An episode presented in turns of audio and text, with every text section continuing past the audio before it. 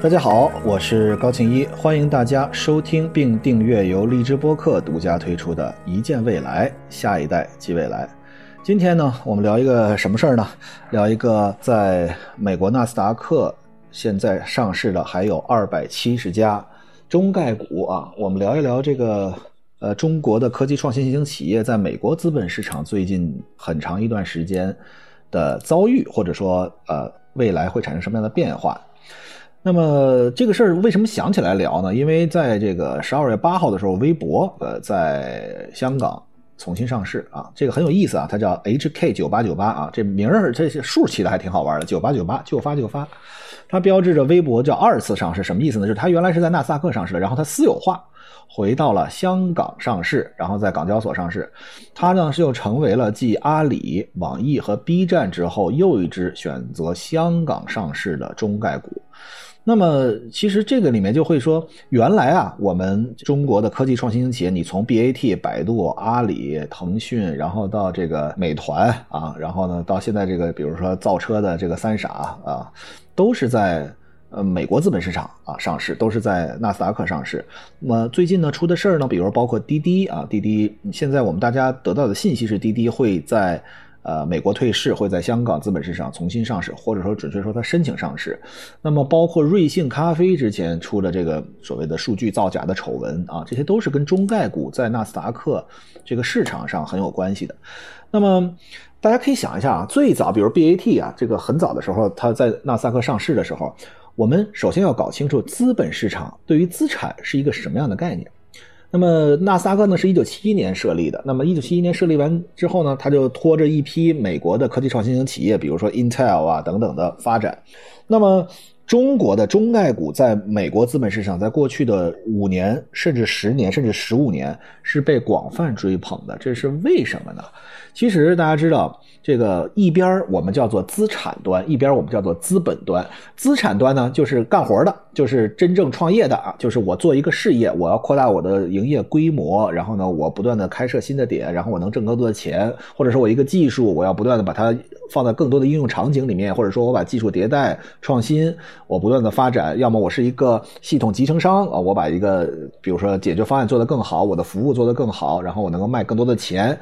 任何一种形式，最后呢，都是我在产生价值，这叫资产端。另外一端呢，就是我有钱，我有钱，我有钱，就是资本端。那么资产端和资本端的连接是靠什么呢？其实就是靠这些不同的地方的资本市场。比如说，我们的大陆的资本市场有上交所，有深交所，有啊。在今年的九月二号之前，我们也给大家讲过，有北成立了北交所啊。那么同时我们还有新三板，然后我们还有这个省级的这个交易所啊。实际上新三板包括省级的，我们叫做它挂牌儿啊。然后呢，北交所、深交所、上交所，我们叫做它上市。这是通过资本市场的力量来给一家企业来募资，这是公开募资。那么在它上市之前呢，它是叫私募，就是比如说它的天使轮、种子轮、A 轮、B 轮、C 轮、Pre IPO 等等，这些都是。不是在公开场合募资，是私募啊！这是拿到一定的钱，干嘛使呢？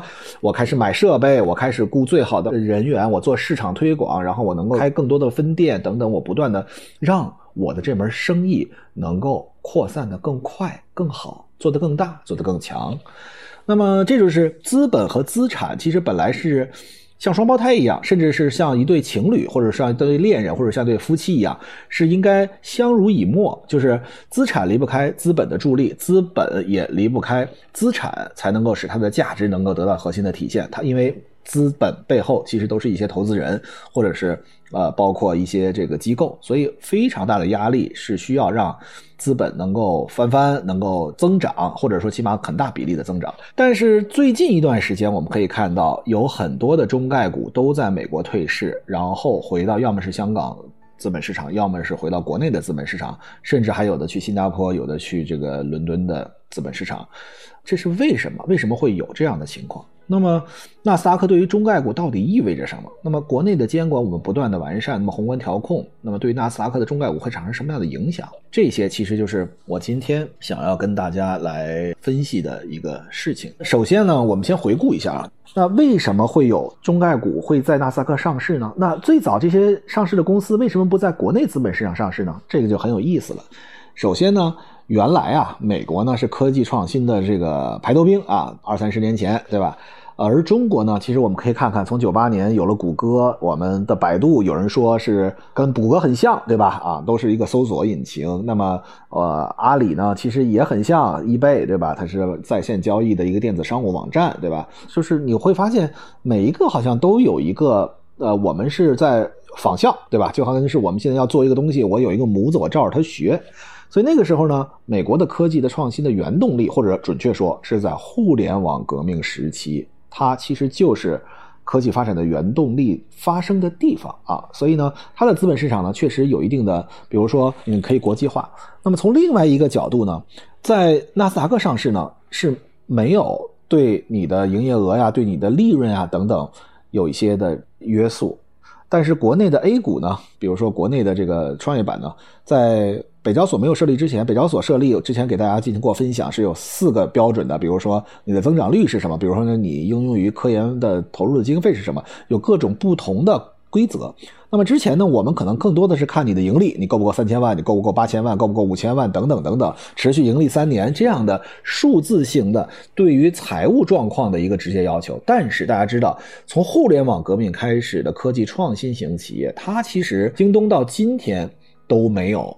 呃，盈利，所以科技创新型企业或者说商业模式的初探型的企业，很难在一开始就能够盈利。换句话说，如果他一开始把目标放在盈利上面，那这个公司很难做到真正它的目标驱使的那个未来的方向。所以，呃，那个时候呢，纳斯达克呢对这个。整个的资本市场呢，对这个盈利啊，对对那个交易额呀，是没有什么太大的这个要求的，所以呢，可以在那儿。第二呢，是同股不同权，这是什么意思呢？一个公司从这个发展，比如说我设立一家公司，我有一百股，对吧？假设这个是整个的，那么我第一次呢，我从私募就开始，对吧？我从种子轮开始，我愿意给天使投资人百分之十的股份，换取我一开始能够买三台电脑，雇两个人。然后我们开始做这个 app 啊，我开始没日没夜，总得租个办公室啊，对吧？虽然呃在车库也可以，对吧？美国流行一种车库创业文化，对吧？我们呢，大家最早有这个创业咖啡啊，我还亲身体验过，就是呃跟很多企业在创业咖啡一坐就是一天，呃投资人在那儿一坐一天呢，就是不断的有这个创业者跟他聊，这里面呢有靠谱的创业者，有不靠谱的创业者，但是你这一天的时间就在这儿咖啡。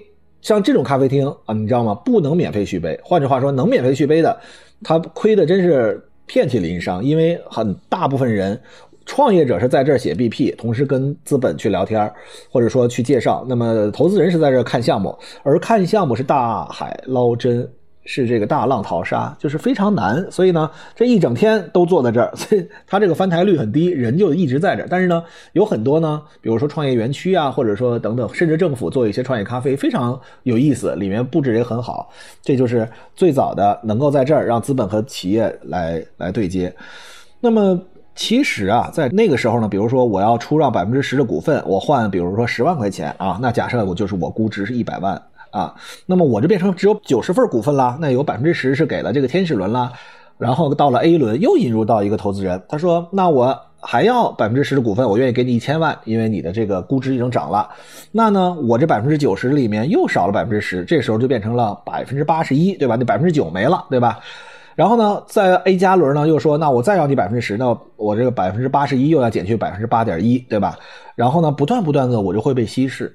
那么有的极端情况，像讲故事一样，让让让大家便于理解。它在上市之前就剩百分之零点一的股份了，剩下百分之九十九点九的股份都是利轮的投资人把这些钱投进来了，用于公司的发展。但是他们要拿走公司的股份。那你上市的时候，你一个创始人，你真的躲进小楼成一统，管他春夏与秋冬，你费了很多的力气，然后创建了一家公司，最后它上市之后，你失去对这家公司的控制权。这样的故事，我想没有一个创始人愿意发生。所以，如果同股同权的话，我每一票或者我手里拥有的股份必须要大于百分之五十一，或者说我这叫相对控股，或者大于百分之七十。我要是有绝对控股，那么那样呢，就会造成你前端释放的这个股份就有限，那不便于一个公司的这个融资和它的成长过程。所以，同股不同权其实是很多。公司的一个诉求，其实你看，京东也是啊，对吧？阿里也是啊，它的投票权能够决定公司大事的投票权，包括滴滴也是占有这个公司的利润的收益，或准确说就是股权。是不同的，你的收益权和你对公司事务的管理权和决定权是完全不同的，所以这就是很有意思的一个现象，就是我们。所看到的，在纳斯达克，好像在一四年以前，还是在呃，反正一七年以前，香港市场也是同股同权的，所以呢，就会让纳斯达克具有了一定特定的这个魅力啊，很多的企业都愿意在那儿上市。基本上你可以看到，科技创新的很多企业都在那儿上市。那么我们再看另一点，中国的 A 股市场开头是酱香型白酒，对吧？第十名是这个浓香型白酒啊，呃，茅台开头，然后这个五粮液结尾，中间是一些我们的金融机构，比如说。中国工商银行、中国农业银行，对吧？然后呢，中国银行等等这一系列的金融机构啊。可是，那真正的代表科技创新发展未来的公司在哪里呢？有一些在纳斯达克，有一些在新成立的北交所，有一些甚至在新三板，有一些可能在创业板，在各个各样的地方。所以，如何能够把我们大陆资本市场的拼图最后一环拼好？其实这就是为什么在二零二一年的九月二号。呃，宣布设立的。北交所那么的重要，就是这个实际上是注册制啊，要比这个核准制要跨越性的发展，而把我们的这个资本市场的拼图把它完善。所以这个其实是一个非常重要的一环。然后我们再看这些企业成长的路径和过程，实际上从九八年到两千年开始啊，这个中间是有一个很大的鸿沟的，就是我们国内的资本市场的成熟度和科技创新公司发展的速度，这两者是不吻合的。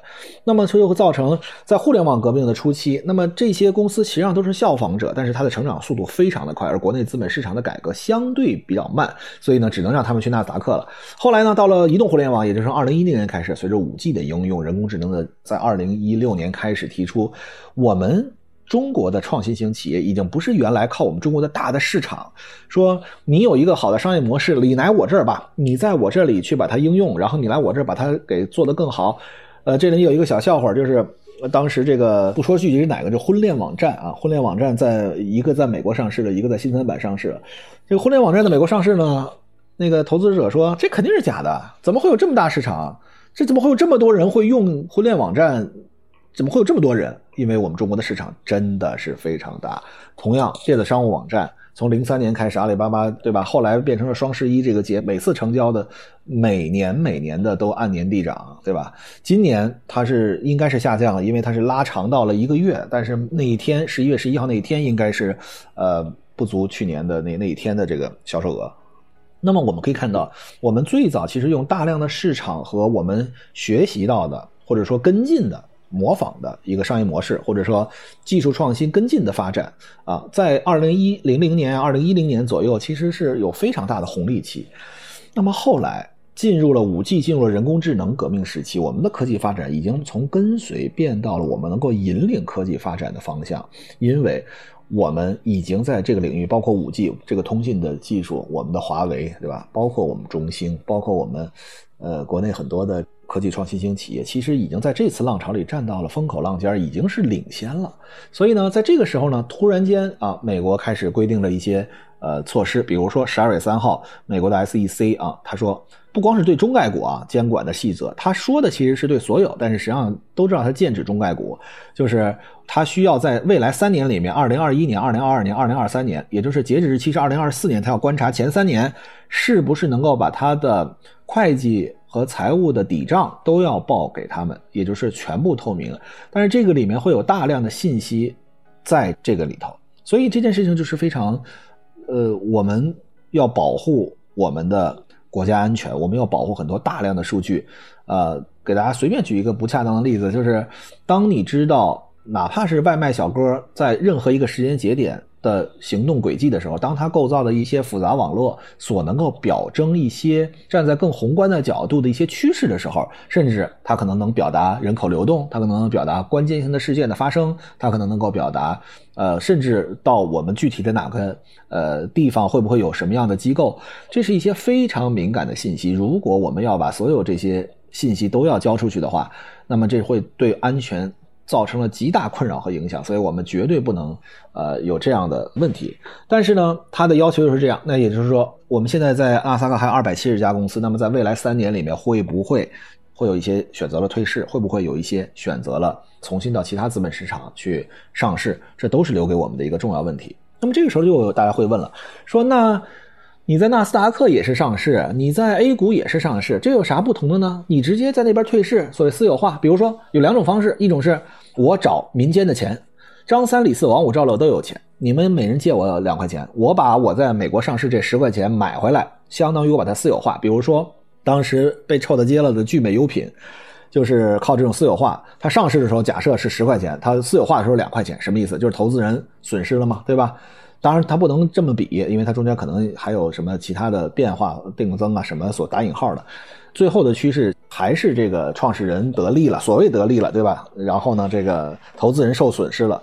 但是还有一种像滴滴这样的，它太大了，以至于尤其它的未来前景又不是那么明显的状态下，就造成了没有一家机构或者说大的机构能够支撑它先私有化，然后再在另外一个市场上市。所以现在大概的方案是先在。啊，香港资本市场上市，然后再用募集来的钱在美国的资本市场退市，所以这就是资本市场的一个一个方式。那么在未来会不会有更多的公司都从二百七十家里面会不会大量的都退回来？还是说有一些公司因为它的业务的方向的不同，他们变成了那我就。达到你的标准，对吧？也许我是什么内容性的这个数据都没有，但是这样会有这样的情况发生吗？我们其实是密切关注这二百七十家，包括其实美国的投资人也在关注这二百七十家，就是他们现在也不太敢投这二百七十家公司的。比如说，我们内地对这个监管，我们对这个教育行业的监管非常准确，而且非常及时，因为。呃，我有了孩子之后，其实真的是很关注孩子的教育。如果卷成这个样子，而且教育不能资本化，这真的是。太正确的一件事了。教育为什么要资本化？你如果要资本化，什么意思？就是我投进一块钱，我期待一万块钱出现。这一万块钱从何而来？要么我制造焦虑，我让你的父母为孩子正规成长路径下应该获得的知识而没有获得买单；要么我挖掘出你那些更为焦虑的事情。这个其实我觉得，我倒不是说这个俞敏洪的新东方好或者不好啊，但是我是觉得有一点，起码当时最早我们那个年代上新东方是说，我如果选择出国，我去新东方学习，对吧？我那个时候还有一个环。学雅思的，就是他不是说你没得选，可是现在呢，变成了小学、中学都要去选。换句话说，你没有其他选择，你必须要上这条船。这我觉得是动摇了根本，绝对不可能，不能让资本在教育行业里面去做好。这个政策是对的，但是我们在可以看到，在纳斯达克当时蒸发了一万亿的这个中概股里面的教育的股份，对吧？就是我们其实有很多非常正确的方式，但是会被资本市场有。各种的理解方式会产生一定的变化，所以，那对于我们现在，比如说这个现在在国内的这个创新型的企业，比如它现在是 VIE 结构，VIE 结构是一个比较复杂的结构，它是为了在海外资本市场，它是要拿美元的。那么这些公司如果出现了，那它为什么，比如它是非要在那上市，那你上上完之后，你们那边退市，你直接回来不就完了吗？那么这个里面就有一个打一个简单比方，就是一个学生如果他是小学、幼儿园、初中、高中都在美国上，那这个时候你让他考大学回国考，这个可能就不一样了。比如说，呃，我们现在对体育的重视，对吧？美国体育也重视啊。那么我们对英语重视，美国对英语不重视；我们对数学重视，美国对数学不重视，对吧？两者之间可能会因为一些教育理念的不同，或者说监管的方式的不同，或者说考核的形式的不同，就会造成。你在美国上了学之后回国去参加考试，这事儿就会造成极大的困扰。换句话说，非常难。同时，在那边做市值管理的人，在那边操盘的人，在那边给你承销的人，在那边给你做投行的人，在那边给你做数据分析的人等等，跟在国内资本市场是完全两套人马。而资本市场和科技公司之间，或者说公司之间，一定要有极大的信任。而这样的信任，其实再建立的过程也是非常难的。所以，这个不是那么简单的说，我在美国资本市场退市，我就能直接回到中国上市。所以，这就相当于孩子如果在中国上完了，到大学了，能不能直接去美国考？呃，难，或者说起码会有很强的不适应。所以这就是一个呃，我们所看到的，为什么今天会出现了这个资本市场？一个就是中美的关系，这是毫无任何疑问的，美方一直在挑衅，对吧？这种挑衅其实呃，我们都能够看到对华为的挑衅，然后对我们中国的科技发展的，甚至现在还拉着这个。我就想问问你，这阿桑奇怎么就你这澳大利亚人不就是暴露了美国的一些所谓罪行？你怎么就又开始要要把他从英国给引渡回来呢？这事儿。你不是自由民主吗？你怎么还干这种事儿呢？所以，这美国真的是虚伪到了一种极致了啊！但是他说对这个中概股实施什么监管啊之类，实际上就是抑制我们的发展，这是没有什么可说的。那么你海外资本到底对中概股什么样的态度呢？原来真的是追捧，只要你跟中国概念有关系，大家不要认为有钱就是王，不是。当时过去很长一段时间，美国的资本市场只要一说中国题材，觉得高兴到天上去了，因为他们关心的是我能不能挣到钱。而那个时候，中概股其实给予了纳斯达克很强的强心针，在它发展的历程里面是非常重要的一个一股势力。那么现在，如果这二百七十只出来，就会有一个资本的鸿沟。那美国资本市场的人是怎么想的呢？有的人，或者说我们得到的消息是，大多数人是认为一定要分享中国发展。的这杯羹就是中国发展的高速发展，如果他投入进来，就跟你如果现在说怎么挣挣钱啊，对吧？那你假设现在像按九八年的似的，你投阿里呢，对吧？或者说你投百度呢，对吧？他一定会挣钱，所以他们一定会跟上中国高速发展这个列车，所以他们可能用别的形式，他们比如去香港投资，或者通过 QF 投国内的资本市场都有可能，对吧？所以。我们大致认为，就是理性投资者一定会跟上这个车，用各种各样的方法去参与中国的发展。那么，不理性的投资者，其实我觉得倒也没关系，对吧？就是因为这个，呃，美国出现会极大的鸿沟呢。他们现在也有一番理论是说，他可能会有一些美国企业原来因为太表现比中国企业差很多，所以就无法相提并论。那么现在中国如果都退市了，在其他资本市场上市的话。给出了很大的空间，那这些公司可能就能在资本市场上产生一定的利得。当然，这是一定也有可能的事情。那么，我最后呢，其实想跟大家分享一下，就是比如说微博和 B 站这样的企业，它在香港二次上市到底有什么样的价值？其实啊，这个我们知道，呃，微博是一个很重要的社交媒体，有很多年轻人喜欢在微博上面来进行观点的对撞。然后呢，这个里面呃，尤其。最近这个一年里面，微博开始新的直播连麦，可能就是微博的元宇宙。微博回到香港的资本市场，其实尤其微博这个平台上会有大量内容性的生成。我倒是觉得内容性的，包括 B 站，包括它，包括其实这个有很多内容性的公司回到香港市场，回到甚至是大陆的资本市场，是一个非常有利的方向。真的，我是觉得内容性的公司，我们的服务器还是要在自己的手里，然后我们的监管措施还是要按照我们自己的方式。你会发现，再出现像华为这样的事件，其实是很可怕的一个事儿。比如说，对我们的这个，你看他们连对这个 Facebook 都能封了特朗普的账号，对吧？其实我觉得有很多的时候，我们科技的发展和这个舆论的监管，其实是一个非常好的相辅相成。但是呢，因为如果被资本市场绑架，如果被纳斯达克，或者说我们在海外为了那点资本的力量而不得不屈从于一些没有任何道理的方式，我个人觉得它真的是毫无价值甚至意义。当然，这里面还要提到瑞幸咖啡，瑞幸。绝对是财务造假，他其实编造了一个梦啊！准确说，他其实一开始还是高速发展，然后呢，给这个呃美国投资人以一个非常大的一个想象空间。但是这样大的想象空间，最终他是靠一个骗局来把它填满的。那像这样的，其实对中概股也是造成极大的伤害。所以我觉得瑞幸其实是一个非常反面的例子，但是我们绝对不能因噎废食。就是我们现在科技创新型企业啊，真的，我觉得呃，好好拥抱北交所，好好拥抱国内资本市场。用好了香港的资本市场，我觉得其实资本永远不会离开资产。做好了任何领域的创业事业，包括我们的励志博客，都会在资本利得方面取得应有的成绩。好，谢谢大家今天陪伴，下次再见。